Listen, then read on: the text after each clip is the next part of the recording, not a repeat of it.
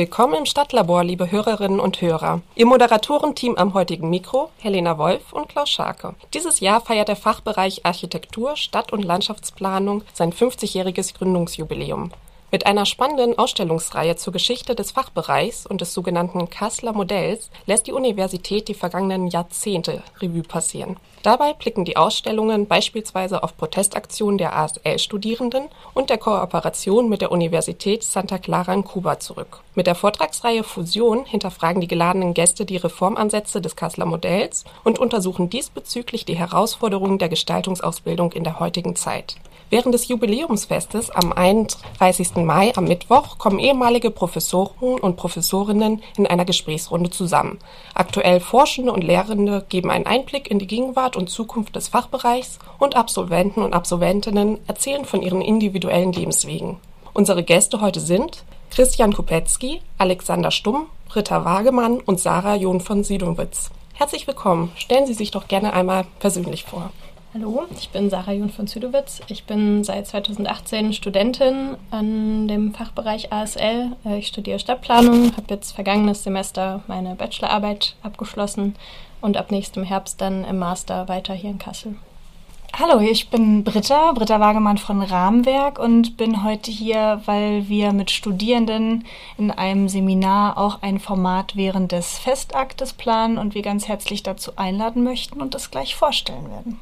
Ja, guten Tag, Christian Kopetzky, Stadtplaner, Hochschullehrer. Ich habe von Sommer 1978 bis zum Herbst 2005 das neu eingerichtete Fachgebiet Stadterneuerung und Stadtumbau aufgebaut und vertreten. Ja, und ich bin Alexander Stumm, wissenschaftlicher Mitarbeiter am Fachgebiet Architekturtheorie und Entwerfen äh, und außerdem Journalist. Und in meinen Arbeiten an der Uni unterrichte ich und lehre und äh, forsche auch zu Themen des ökologischen Bauens und da eben auch ganz spezifisch Akteure, die an der Gesamthochschule Kassel seit den 70er Jahren gearbeitet haben. Okay, ganz, ganz herzlichen Dank für diese kleine Vorstellungsrunde. Äh, liebe Hörerinnen und Hörer, Sie sehen, wir haben hier eine sehr kompetente Truppe zusammengestellt und ich glaube, dass ich verraten darf, dass Helena Wolf und Klaus Scharke, die, das Moderatorenteam, auch irgendwas mit ASL zu tun haben. Also Helena Wolf studiert aktuell dort. Ich habe dort vor einigen Jahren äh, studiert, für die meisten Jüngeren unter Ihnen schon vor ziemlich vielen Jahren und nehme mittlerweile Lehraufträge am Fachbereich Architektur, Stadt- und Landschaftsplanung für das Thema Public Relations wahr. Das soweit vielleicht erstmal zu zu der illustren und generationenübergreifenden Runde, die wir heute hier im Studio des Freien Radios Kassel zusammengetragen oder zusammengetrommelt haben. Jetzt Britta, vielleicht, ähm, wir wollen da nochmal an, ansetzen an dem 31.05. Da gibt es einen großen Festakt ab 14 Uhr, der dann in eine fulminante Party münden wird, dann am Ende. Und du hattest gerade angekündigt, das Rahmenwerk, für die du auch Beteiligungsprojekte in der Stadt machst, dass ihr auch da einen Auftrag habt und ich würde würde ganz gerne zu Beginn mal auf diese Veranstaltung schauen, die ihr da plant. Vielleicht kannst du uns daran teilhaben lassen. Ja, wir werden das Format Open House Hot Chairs anbieten. Das ist gerade in einem Seminar entwickeln wir dazu gemeinsam mit Studierenden der Fachbereiche ASL ein Format, was sich anlehnt an Hannah Hurzigs Markt des nützlichen und Wissens und Nichtwissens. Vielleicht ist es ein Begriff. Das ist auf jeden Fall ein Format, wo performativer Wissenstransfer stattfindet, der eben nicht hierarchisch stattfindet. Und es geht darum, die Fachgebiete des ASLs, es sind nämlich einige über 30, auch mal in illustren Gesprächsrunden auf lockerer, lockerer nicht hierarchischer Ebene kennengelernt werden können, dass es zu Gesprächssituationen kommt und eben Expertinnen und Experten der Fachgebiete sich vorstellen, ein bisschen die Perspektive auch nochmal aufrollen, aber eben auch gefragt werden können. Es ist also kein Vortrag oder auch keine Vorlesung in dem Sinne, sondern das soll tatsächlich eine Gesprächssituation sein. Und das Schöne auch, was Hanna Hurzig auch eben da eingeleitet hat, was wir auch aufnehmen werden, ist, dass es eigentlich eine Art Theaterstück wird, so eine kollektive Wissenserzählung. Das heißt, das wird auch sehr performativ, es werden kurzweilige Gesprächssituationen geschaffen.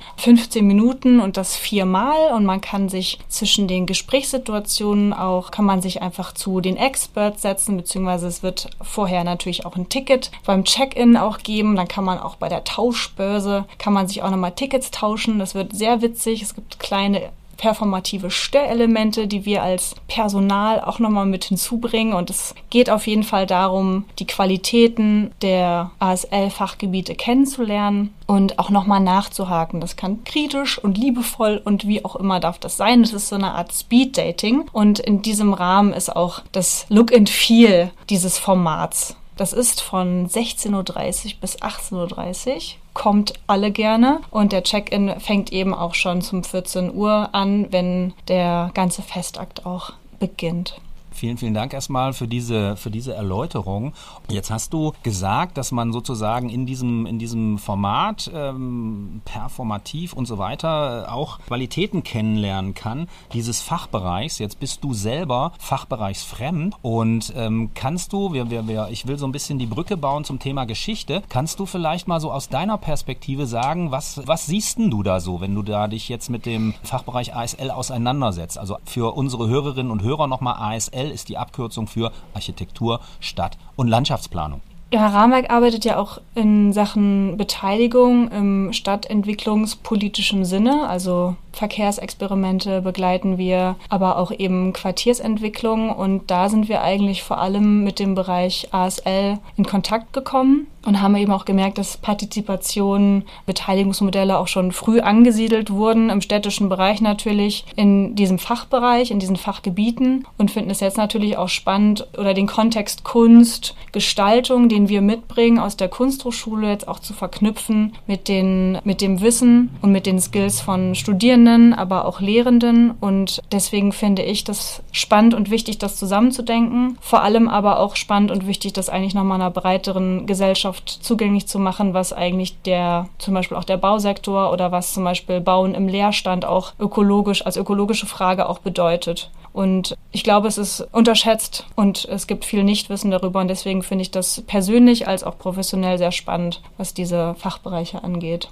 Vielen, vielen Dank erstmal für diese erste, erste Idee, sage ich mal. Und ich würde jetzt ganz gerne Christian mal dazu befragen, weil wir haben, wir werden ja eine Veranstaltung haben am 31.05., eine Gesprächsrunde. Das sind äh, Architektinnen und Architekten, Inken Baller, Thomas Herzog, Gernot Minke, die alle an, äh, an dem Fachbereich ASL mal gelehrt haben. Christian, wie war das damals, ähm, als du von Berlin nach Kassel gekommen bist und ja, letztendlich auch diesen neuen Studiengang an einer reformpädagogisch orientierten, damals damals noch Gesamthochschule Kassel, ja mit aufgebaut hast.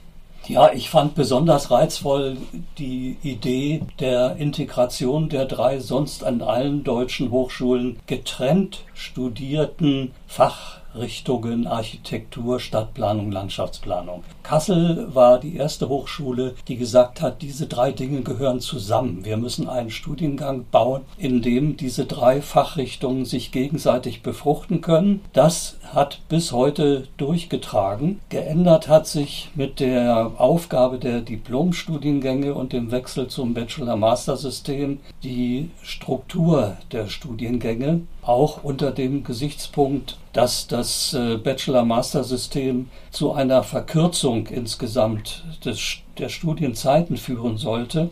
Wir hatten in dem davor laufenden System der Diplomstudiengänge insgesamt zwölf Semester Zeit. Jetzt sind es nur noch zehn.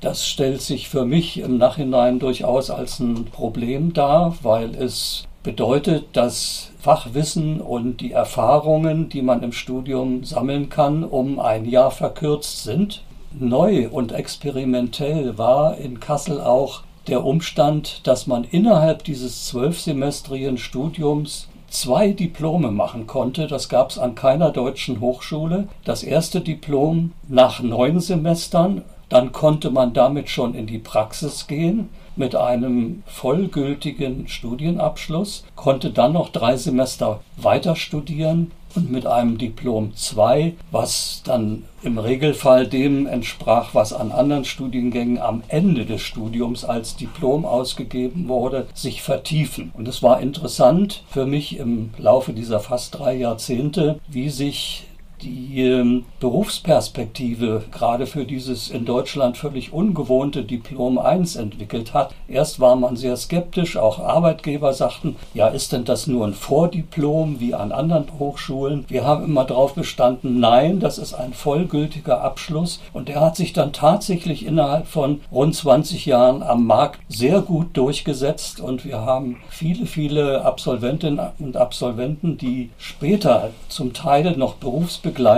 das Diplom 2 nachgeholt haben, um zum Beispiel in den höheren technischen Verwaltungsdienst, für das man ein Referendariat brauchte, eintreten zu können. Das war da die Bedingung. Aber dieses freie Experimentieren mit unterschiedlichen Studienzeiten unter Einschluss von zwei ganzen Berufs praktischen Studiensemestern, Stichwort Student, Studentin am Lernort Praxis, also kein Praktikum, wo man zum Bier holen geschickt wurde, sondern ein vollkommen integriertes Studieren in unterschiedlichsten Arbeitsstätten, wo die Studierenden eingesetzt wurden in die dort gerade laufenden Projekte und auf die Weise eine Menge Erfahrung sammeln konnten, die sie dann zurücknehmen konnten ins Studium, um ihre eigenen Interessen daran weiter auszurichten. Das nur als Beispiele für die experimentellen Strukturen, die es damals nur in Kassel gab und die in der ganzen Republik teilweise misstrauisch beäugt wurden. Später hat man uns beneidet für diese Flexibilität und Offenheit. Vielleicht nochmal zur Erläuterung für unsere Hörerinnen und Hörer. Ich habe das nach draußen immer so kommuniziert, dass das Diplom 1 einem Fachhochschulabschluss entspricht und das Diplom 2 dann einem wissenschaftlichen Abschluss und man konnte ja am Fachbereich ASL auch mit einem Fachabitur sozusagen einsteigen und hat dann die Möglichkeit gehabt, bis zum Diplom 2, also auch diesen eher wissenschaftlichen Abschluss zu erwerben. Kann man das so sagen, Christian?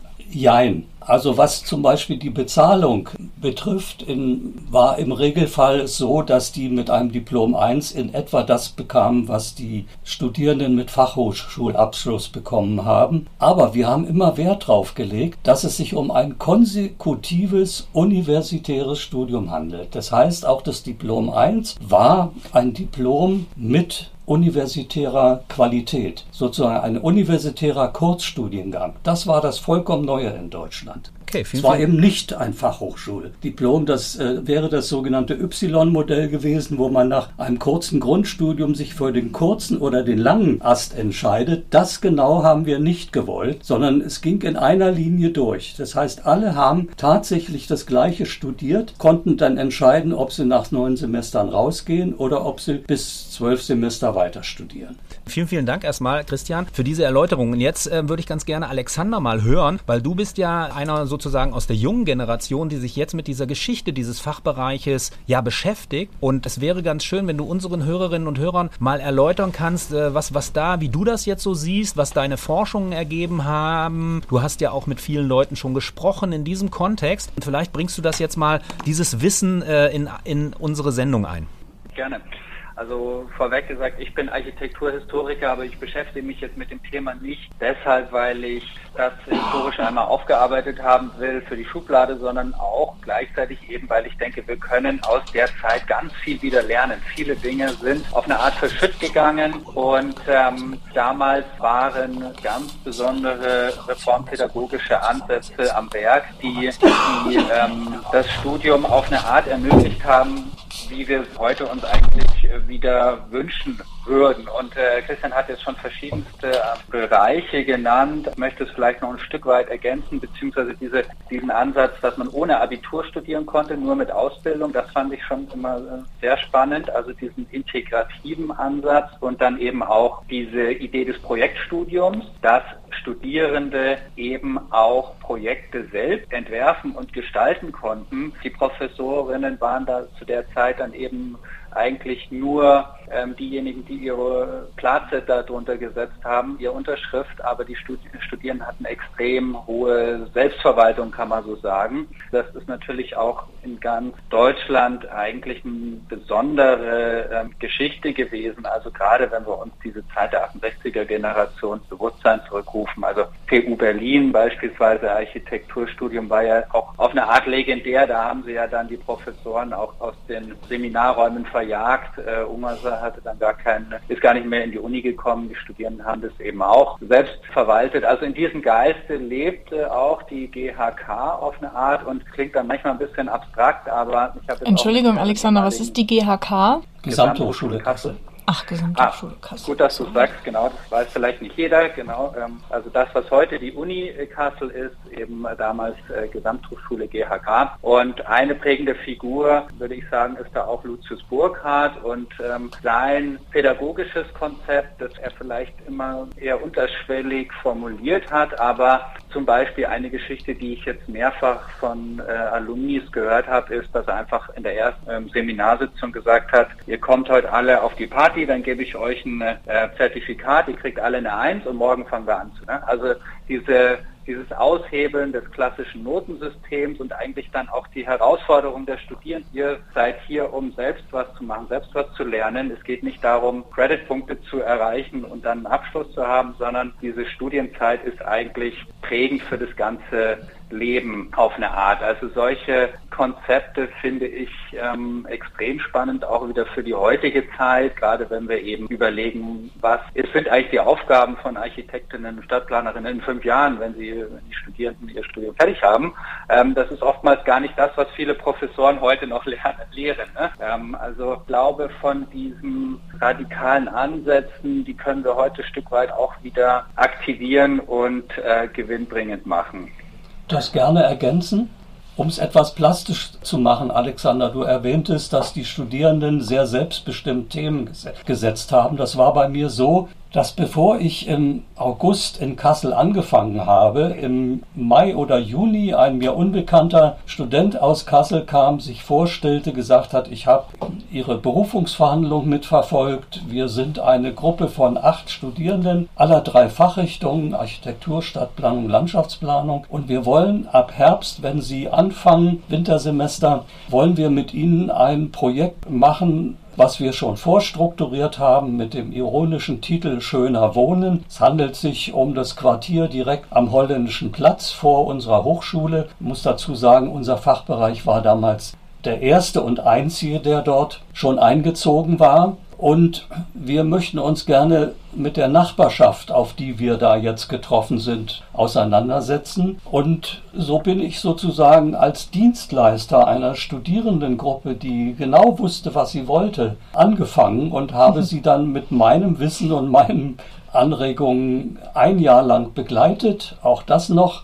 Die Projektlaufzeit war jahrelang äh, als Standard zwei Semester, also ein ganzes Jahr, sodass man bestimmte komplexe Probleme, wie sie zum Beispiel so ein gemischtes Stadtquartier in der Kasseler Nordstadt hat, sehr vertieft bearbeiten konnte. Und es entstanden daraus dann auch wiederum einzelne Studienarbeiten von Studierenden, die für sich einzelne Aspekte, beispielsweise bei den Architekten äh, das Durchdringen der Schwierigkeiten der Modernisierung und, und äh, des Umbaus von gründerzeitlichen Mietshäusern vertiefen konnten, um an dem gewählten Thema sich dann auch entlang der Ordnung zu hangeln, die ja vorsah, dass man eine bestimmte Anzahl von Projekten, aber auch eine bestimmte Anzahl von Studienarbeiten nachweisen musste, um sich dann zum Examen melden zu können. Es war ein offenes System mit einem hohen Grad an Selbstbestimmtheit und Selbstorganisation der Studierenden, was natürlich auch den Nachteil hatte, dass diejenigen, die sich gerade mit dieser Fähigkeit schwer taten, manchmal ein bisschen hinten runterfielen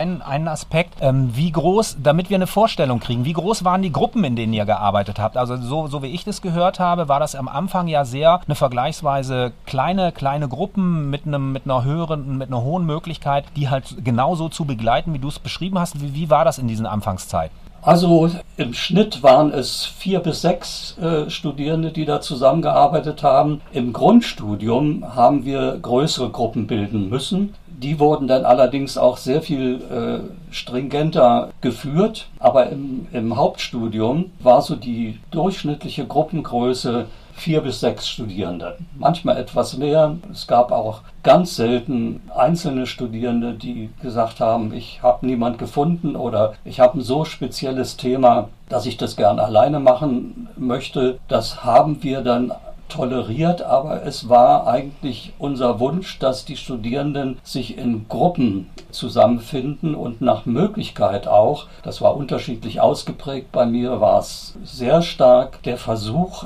Studierende aller drei Fachrichtungen in den Projekten zusammenzuführen, weil Stadt ja ein komplexes, komplexes System, in dem auch alle drei Aspekte ständig vorkommen. Christian, dazu, dazu nochmal vielleicht so einen Aspekt jetzt, ähm, damit, wir, damit wir das einmal komplett haben. Ne? Wie würdest du von heute aus die, diese Bedeutung des integrierten Studiengangs Architektur, Stadt- und Landschaftsplanung betrachten?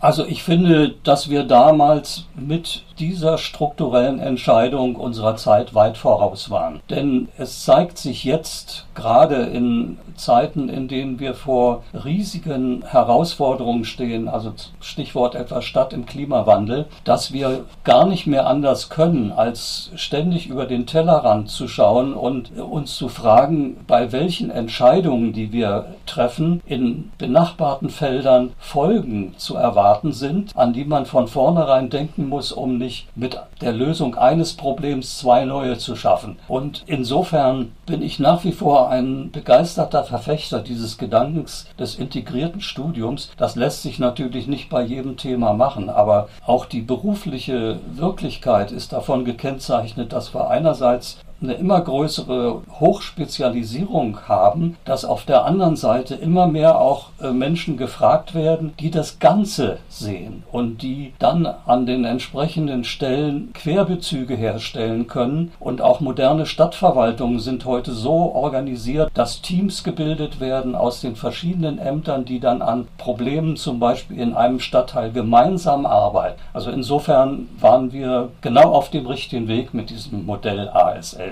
Jetzt haben wir schon viel Spannendes zur Geschichte und Forschung des Fachbereichs gehört. Nun wollen wir mal den Blickwinkel von einer aktuellen Studentin hören. Sarah, wie ist es denn hier zu studieren?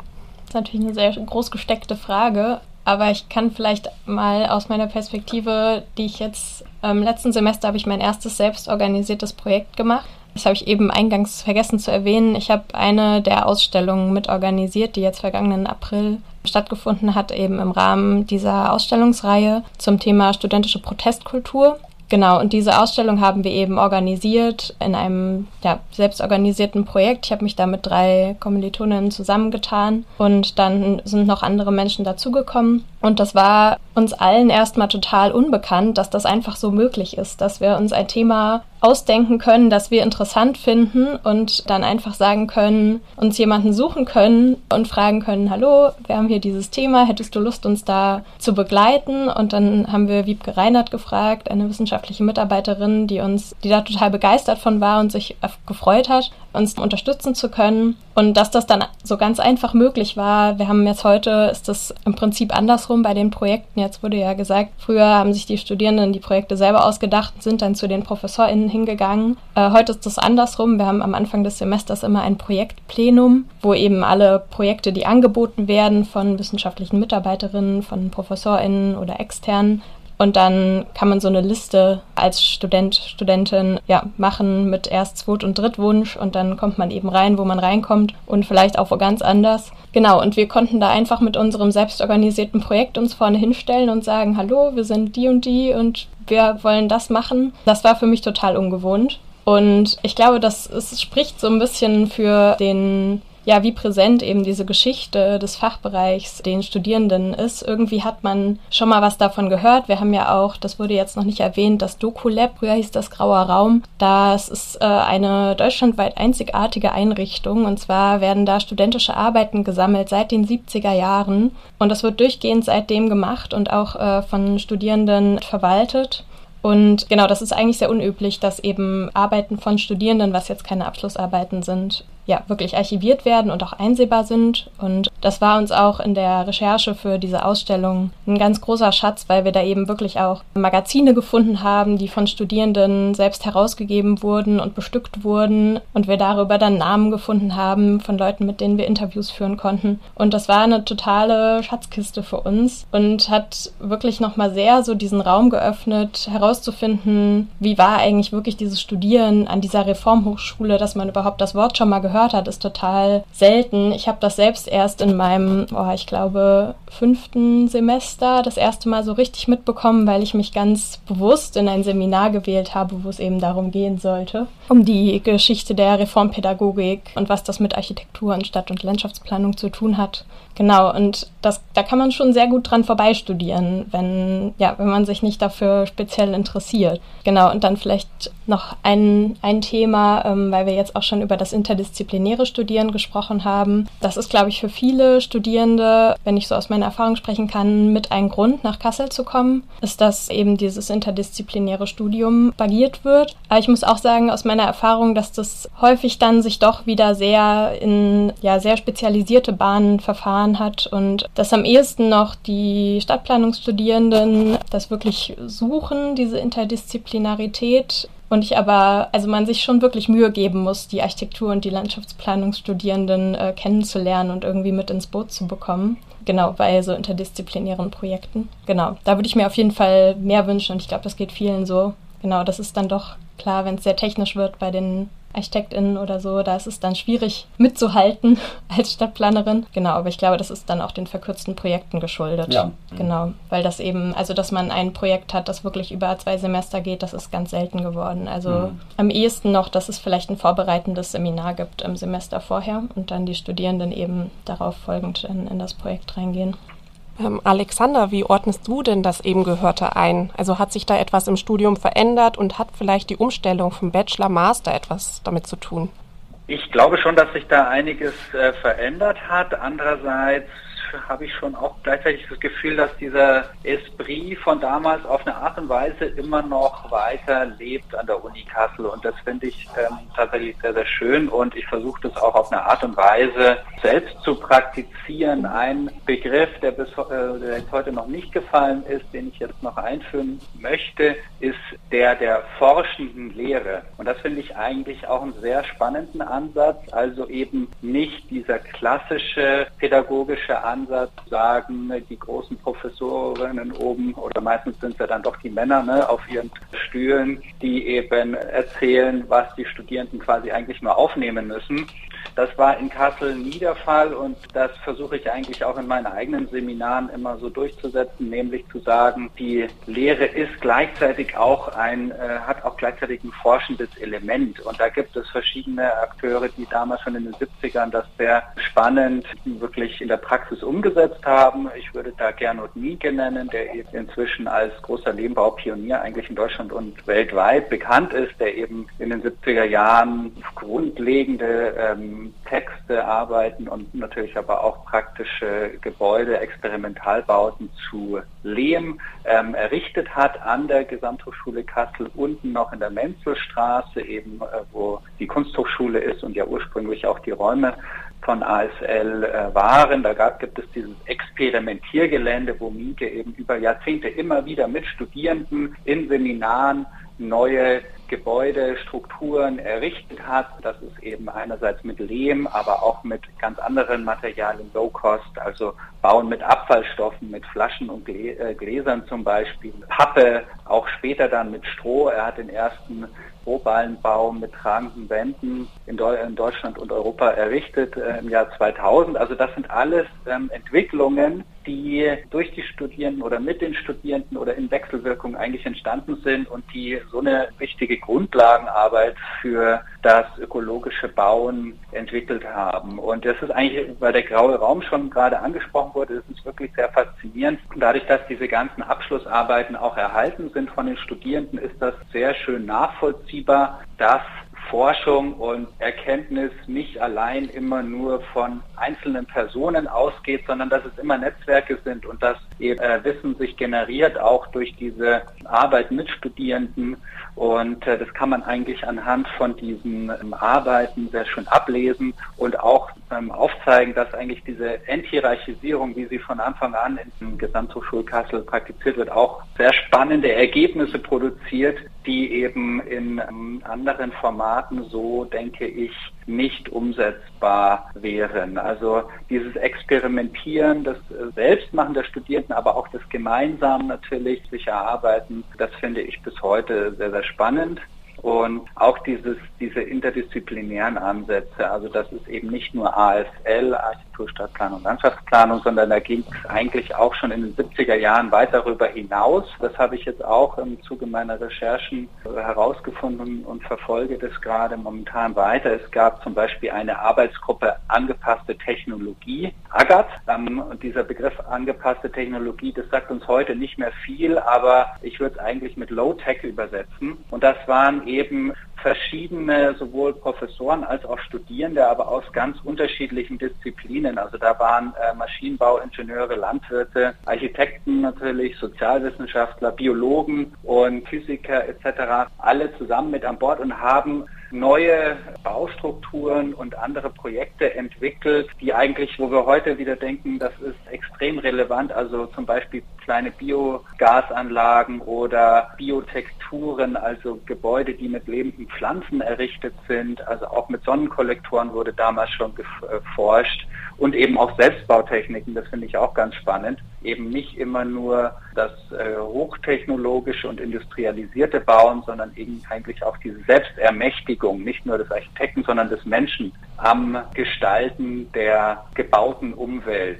Das finde ich sehr, sehr spannend und das sehe ich eigentlich auch bis heute noch an verschiedenen Fachgebieten auf eine Art und Weise lebendig und das ist eigentlich sehr schön zu sehen. An dieser Stelle würde ich super gerne auch anknüpfen, weil das, was du jetzt gesagt hast, Alexander, und das, was du auch gesagt hast, Sarah, das kann auf jeden Fall auch nochmal in den, bei den Hot Chairs, in den Gesprächsrunden auch noch tiefer erfragt werden, weil das sind so viele, so viele Einzelthemen, die dann hochschießen. Also es, sind gesellschaftlich relevante Themen, es sind irgendwie technische Themen, es sind auch ne, Studierendenproteste und so weiter. Das kann alles zur Sprache kommen. Ich möchte an dieser Stelle nochmal herzlich einladen, am 31.05. ab 16 Uhr, 16.30 Uhr geht's los, zum Hot Chairs zu kommen und da auch nochmal nachzufragen, Fragen mitzubringen und wir freuen uns auf jeden Fall. Wenn das, was bislang erzählt wurde, wenn das auf Interesse stößt, dann seid ihr auf jeden Fall richtig bei diesem Format. Britta, sag bitte noch ganz kurz, wo, dass wir irgendwie das halt auch verorten können. Hm, das ist eine gute Idee. Direkt auf dem Campus bei dem ASL Neubau. Das heißt, wenn man durch den Campus durchgeht, Leute, die jetzt vielleicht nicht täglich an der Uni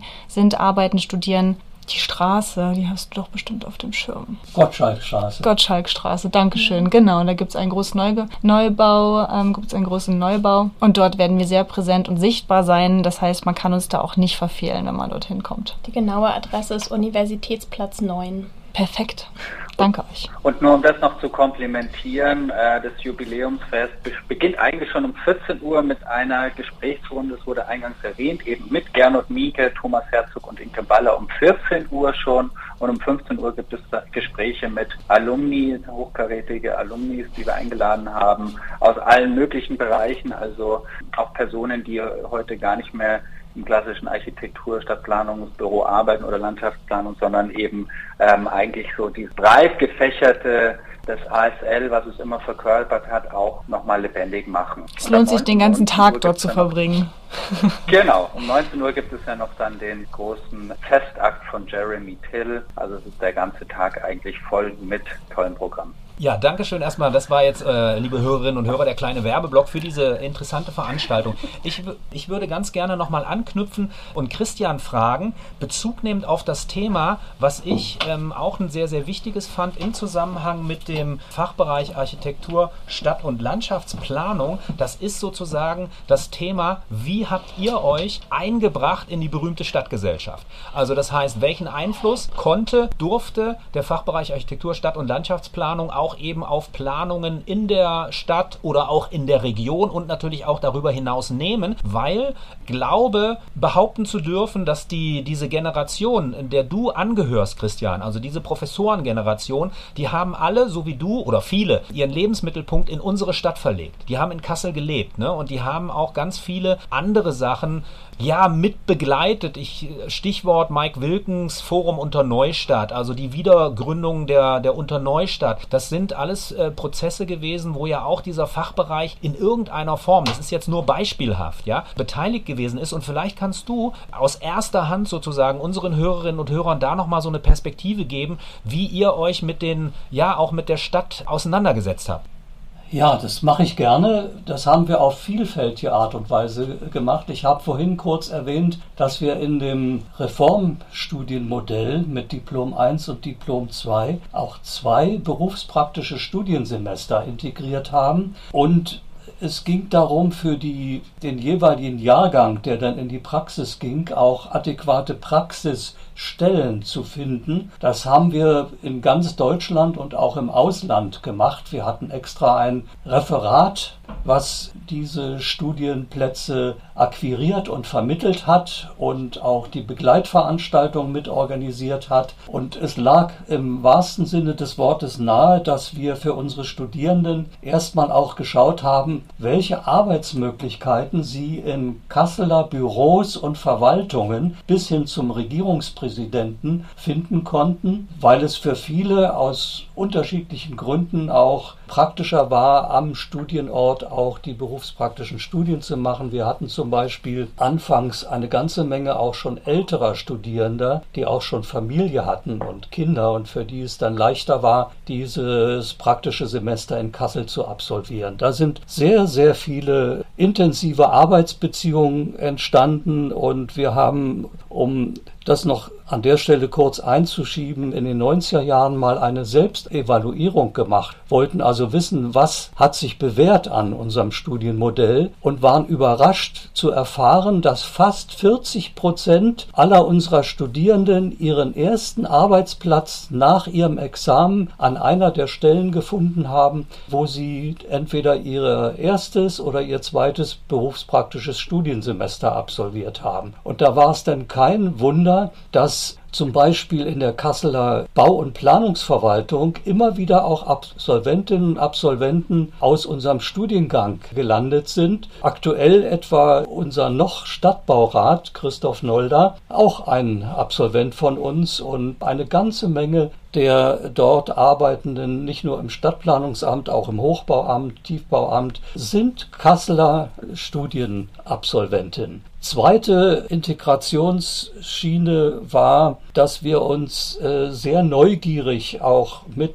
der Stadt befasst haben, wenn es darum ging, äh, Themen für Studienprojekte und Studienarbeiten zu finden. Und das haben Studierende häufig auch gemacht, indem sie Probleme aufgegriffen haben, die in der Stadt virulent waren, über die man in der Stadt diskutierte. Und entweder haben sie das ganz selbstständig organisiert oder sie haben da schon den Kontakt zum Beispiel zu den Ortsbeiräten gesucht und gesagt, wir möchten etwas Sinnvolles tun, was euch auch nützt in, ihrer, in eurer eigenen fachlichen Argumentation und haben dann Projekte generiert, die quasi Arbeitshilfen für die politisch Verantwortlichen in dieser Stadt waren. Eine dritte Schiene, die auch schon kurz erwähnt wurde von Alexander, das war die Forschung. Ich selber habe, weil ich neugierig auf diese Stadt war, zusammen mit meinem Kollegen Helmut Slenska, einem der ganz wenigen, der tatsächlich aus Kassel stammt, der Architekt, 1980 die Arbeitsgruppe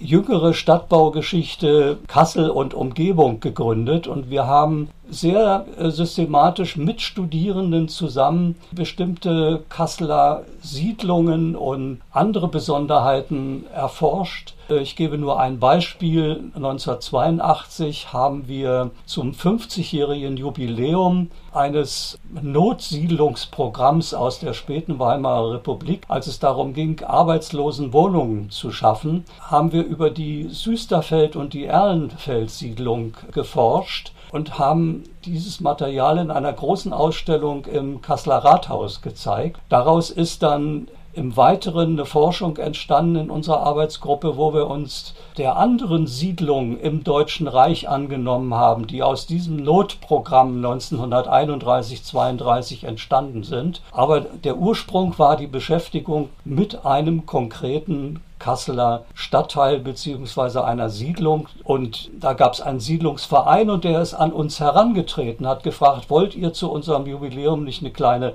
Dokumentation machen? Und da ist ein richtiges Forschungsprojekt draus geworden. Das haben wir dann noch mit vielen, vielen anderen Themen so weitergemacht. Und das ist schließlich auch darin geendet, dass wir uns mit Kasseler Institutionen verbunden haben, die wie zum Beispiel das Evangelische Forum seit 1995 relevante Themen, die in der Stadt diskutiert werden, in Vortrags- und Diskussionsreihen platziert haben. Und im Moment sind wir gerade dabei, ein Konzept für den nächsten Winter mit vier bis fünf Veranstaltungen zu machen. Also wir sind kontinuierlich damit beschäftigt, das Wissen aus der Universität in die Stadtgesellschaft hinein zu transferieren. Klaus, wenn ich da noch kurz äh, hinzufügen darf, Stichwort Stadtgesellschaft. Ich habe da auch einige wirklich spannende Aktionen recherchiert, allen voran zum Beispiel Denkmalpflege ist Sozialpolitik, eine studentische Konferenz von 1975, wo eben auch in einer Art Performance eine pneumatische Konstruktion, also ein gigantischer fünf Meter großer roter Schlauch, wenn man so will, ähm, durch die Stadt getragen wurde, auf dem Denkmal nachstand. Und das war eben anlässlich des deutschen Denkmalschutzjahres 75 auch eine Kritik an der Abrisspraxis der Zeit, in dem einfach viele Denkmäler zu Opfer gefallen sind und Lucius Burkhardt und Gernot Mieke haben diese Skulptur quasi auf dem Friedrichsplatz gestellt als, als Universaldenkmal, haben sie es bezeichnet. Wir können ja alle äh, Denkmäler abreißen und stellen einfach dann immer hier diese pneumatischen Konstruktionen hin. Dann gilt es quasi auch. Also das war so ein humorvolles Arbeiten mit der Stadt. Und dann kommt natürlich auch Ende der 70er Jahre mit der Entschluss für den Neubau des Campus, des postmodernen Campus von Lutz Kandel, die, der Abriss der Henschelei. Und da gab es eben auch massive Demonstrationen der Studierenden und auch verschiedene studentische Projekte mit äh, Professoren zusammen, die eben den Erhalt eigentlich dieser großen Produktions- und Lagerhallen von den Henschelwerken ähm, gefordert haben und da auch Umnutzungsprojekte entwickelt haben, war aber dann letztlich eine politische Entscheidung vom damaligen äh, äh, Bürgermeister Hans Eichel eben doch das alles abzureißen, weil die Henschelwerke ja eben auch im Zweiten Weltkrieg ein unrühmlicher Rüstungskonzern waren und man sich eigentlich an diesen Teil der Geschichte auch nicht mehr erinnern wollte.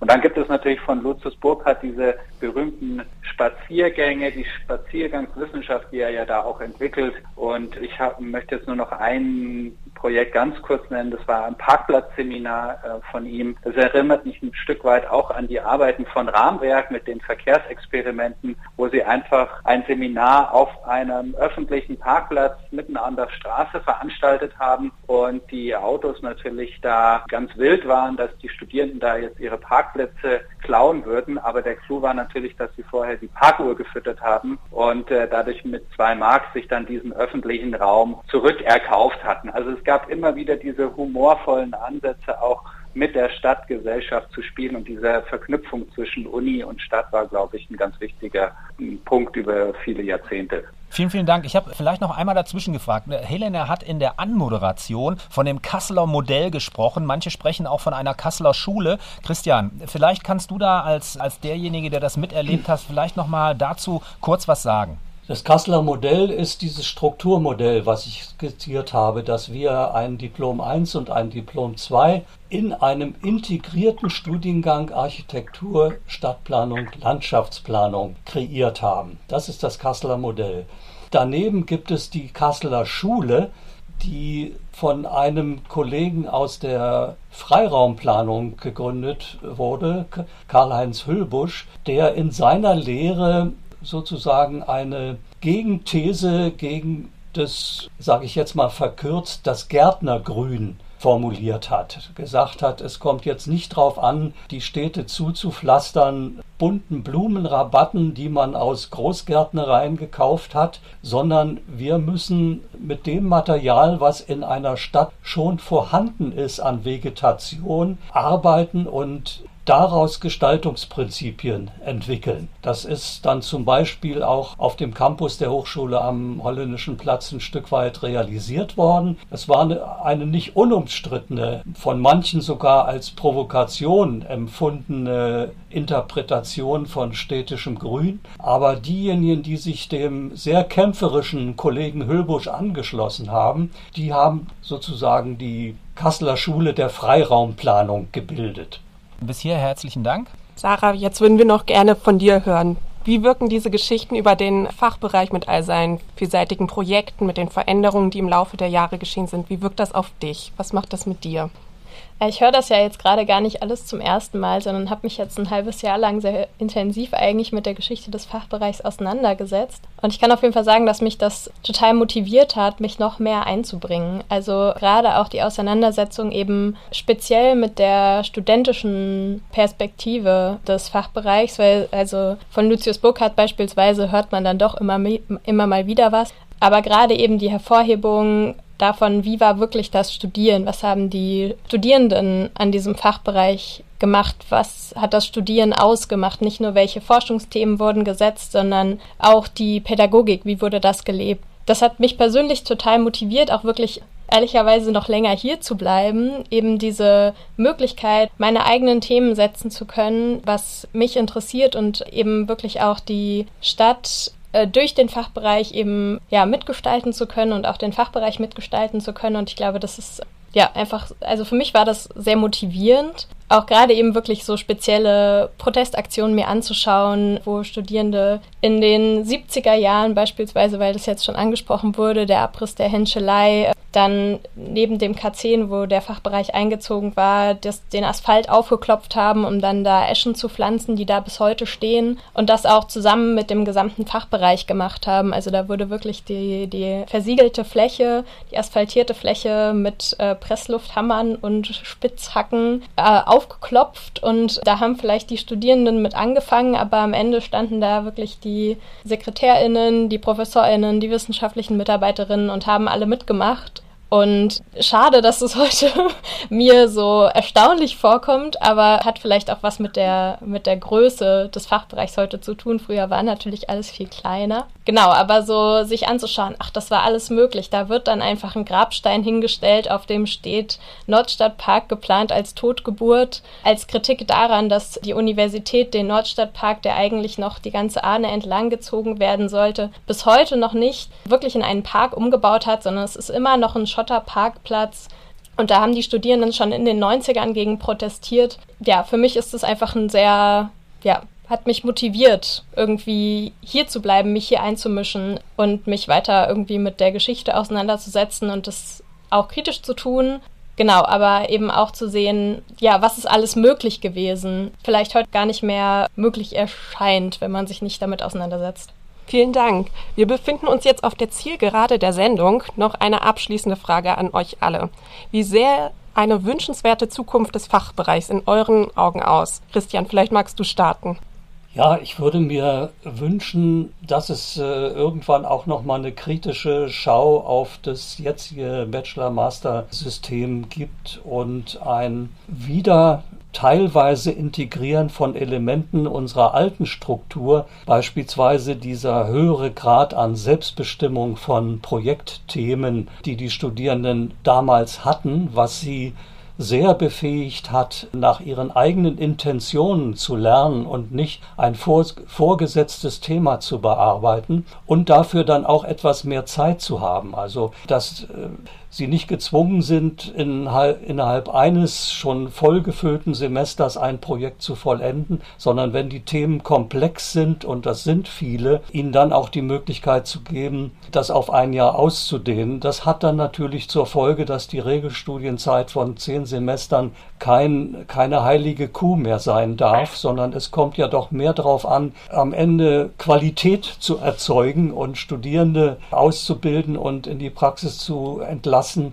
die schon möglichst gut auf die Komplexität dieser Welt vorbereitet sind. Und wenn das dann elf oder zwölf Semester dauert, dann ist das finde ich wichtiger, als jetzt unbedingt auf Gedeih und Verderben diese vorgegebene Zahl einzuhalten von zehn Semestern. Das ist das eine wünsche mir etwas Zweites, dass bei den Nachbesetzungen von Professuren es doch wieder gelingt, mehr Kolleginnen und Kollegen nach Kassel zu holen, dass sie hier ihren Lebensmittelpunkt finden. Denn dieser Austausch ist enorm wichtig. Also als ich aus Berlin herkam, gab es äh, nahezu keine pendelnden Kolleginnen und Kollegen. Das hat sich vollkommen geändert und das merkt man auch, weil die Verbindung zwischen der Stadtgesellschaft und ihren Problemen, die nach wie vor sehr vielfältig sind, und der Hochschule nach meinem Eindruck dünner geworden ist. Und das finde ich bedauerlich. Wenn das ein Stück weit revidiert werden könnte, wäre ich ganz happy.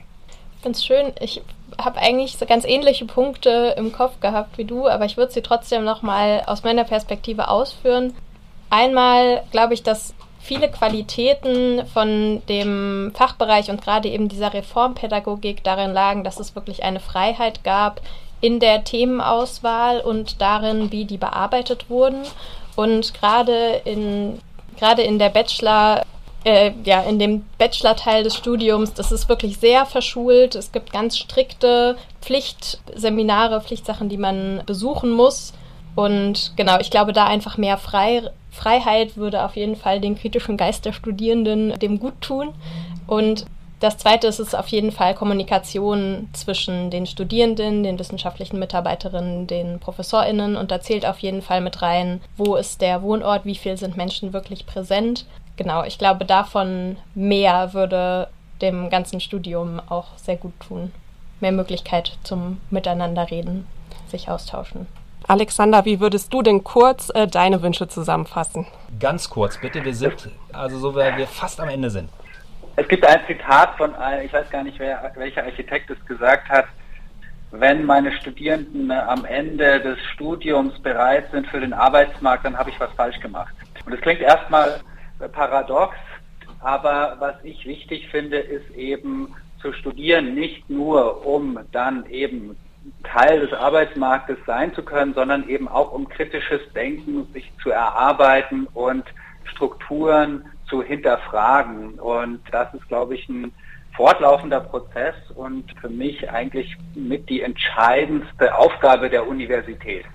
Okay, danke für dieses Schlusswort. 50 Jahre Fachbereich Architektur, Stadt- und Landschaftsplanung, das war unser Thema im heutigen Stadtlabor. Wir bedanken uns bei diesen fantastischen Gästen für, für diese tollen ja, Statements, für die tollen Gedanken, die sie eingebracht haben und alles Gute im, bis demnächst.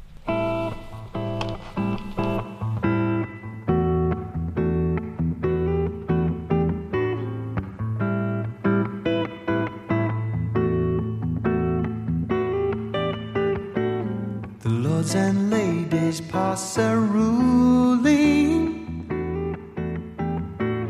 The sons and girls go hand in hand. From good stock and the best breeding.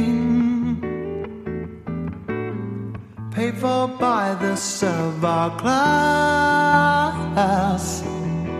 Who have been told all lie in state to bow down forth and face their fate. Oh, it's easy, so, so easy.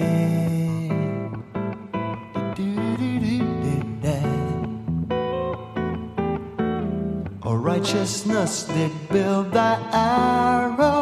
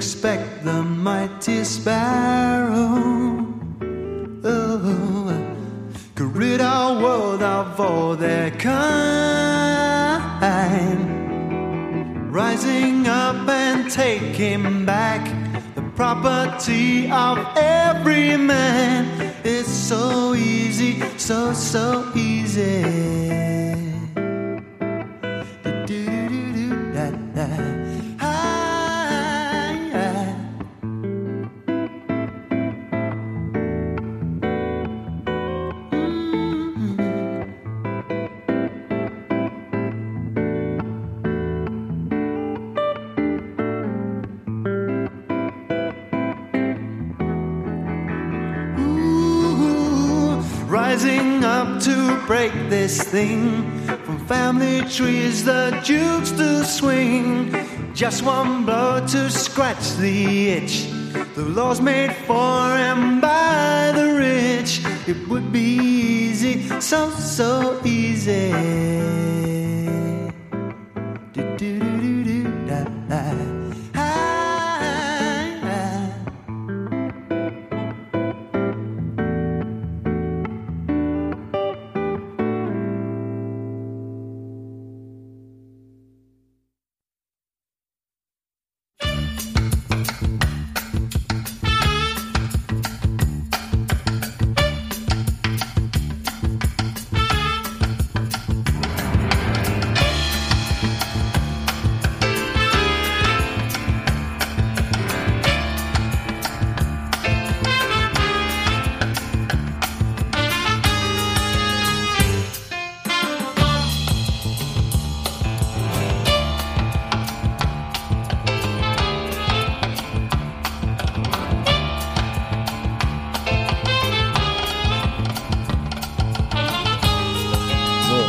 Mal, ob ihr euch gegenseitig hören könnt.